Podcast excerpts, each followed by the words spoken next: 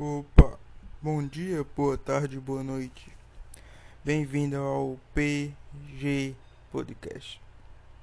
Bom, eu vim falar sobre um assunto bem momentâneo e bem atual sobre a representação da seleção brasileira no futebol, principalmente nesse momento em que foi definido que a Copa América será sediada pelo Brasil depois de países da América do Sul rejeitar países da América do Sul com bem, um número bem menor de mortos, bem menor de casos. Bom, começamos pela apresentação, jogadores foram apresentados e essa notícia que o Brasil ia sediar pegou todo mundo de surpresa em um momento em que não é para nada dessas coisas acontecer, não é para ter nenhuma reunião, num, estamos numa guerra ainda contra a Covid e uma sed, sediar uma, algo desse tipo com certeza iria vai prejudicar muito e pode acabar com vidas. Então, o saiu as notícias que o Tite, que é o técnico da seleção brasileira, está unido com os jogadores e que eles têm uma posição fixa. Já conversaram, sim, com o presidente da CBF, que, organiza tudo em relação ao futebol brasileiro, e deram suas opiniões, mas não deram publicamente as opiniões, mas eles deram a entender que todo mundo sabe que eles são contra. Já no fim do jogo, que aconteceu contra o, o, o Equador, em que o Brasil venceu de 2 a 0 com gols do Richarlison e do Neymar, o Casemiro, após o jogo, deu uma entrevista em que ele demonstrou grande insatisfação em relação a isso e falou que no próximo jogo contra o Paraguai, depois dele, eles iriam se iriam dar suas opiniões publicamente.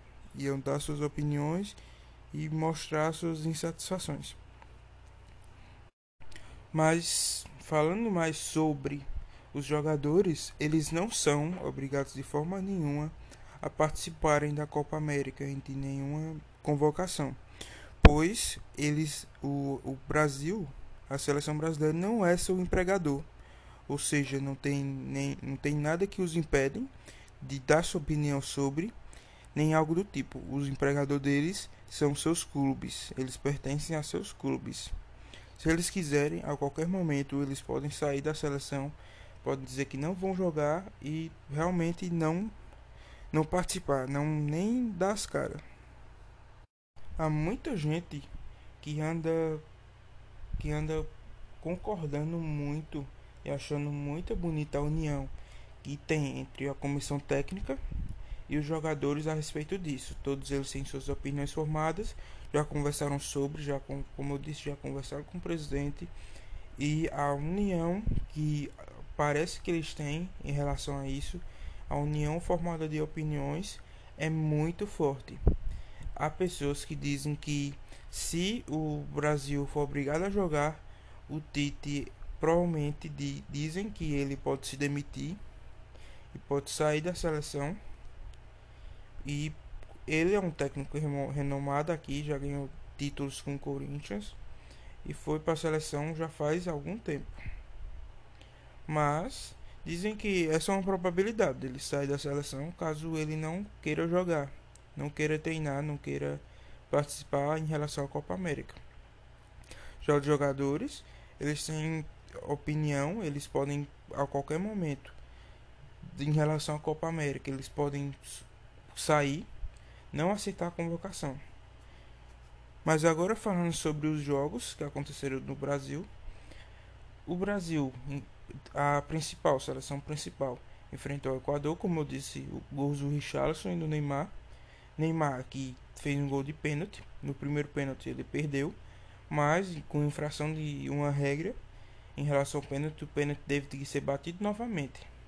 A infração de regra ocorreu pelo goleiro e, de acordo com a regra, precisa estar com pelo menos um pé na linha e o goleiro se adiantou, não não tinha nenhum pé e aí teve que voltar ao lance quando já estavam num contra-ataque a seleção do Equador.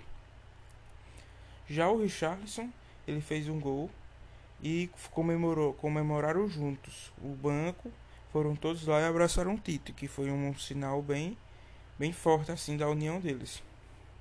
Já a seleção olímpica, ela acabou que perdeu para a Costa perdeu para para Costa não.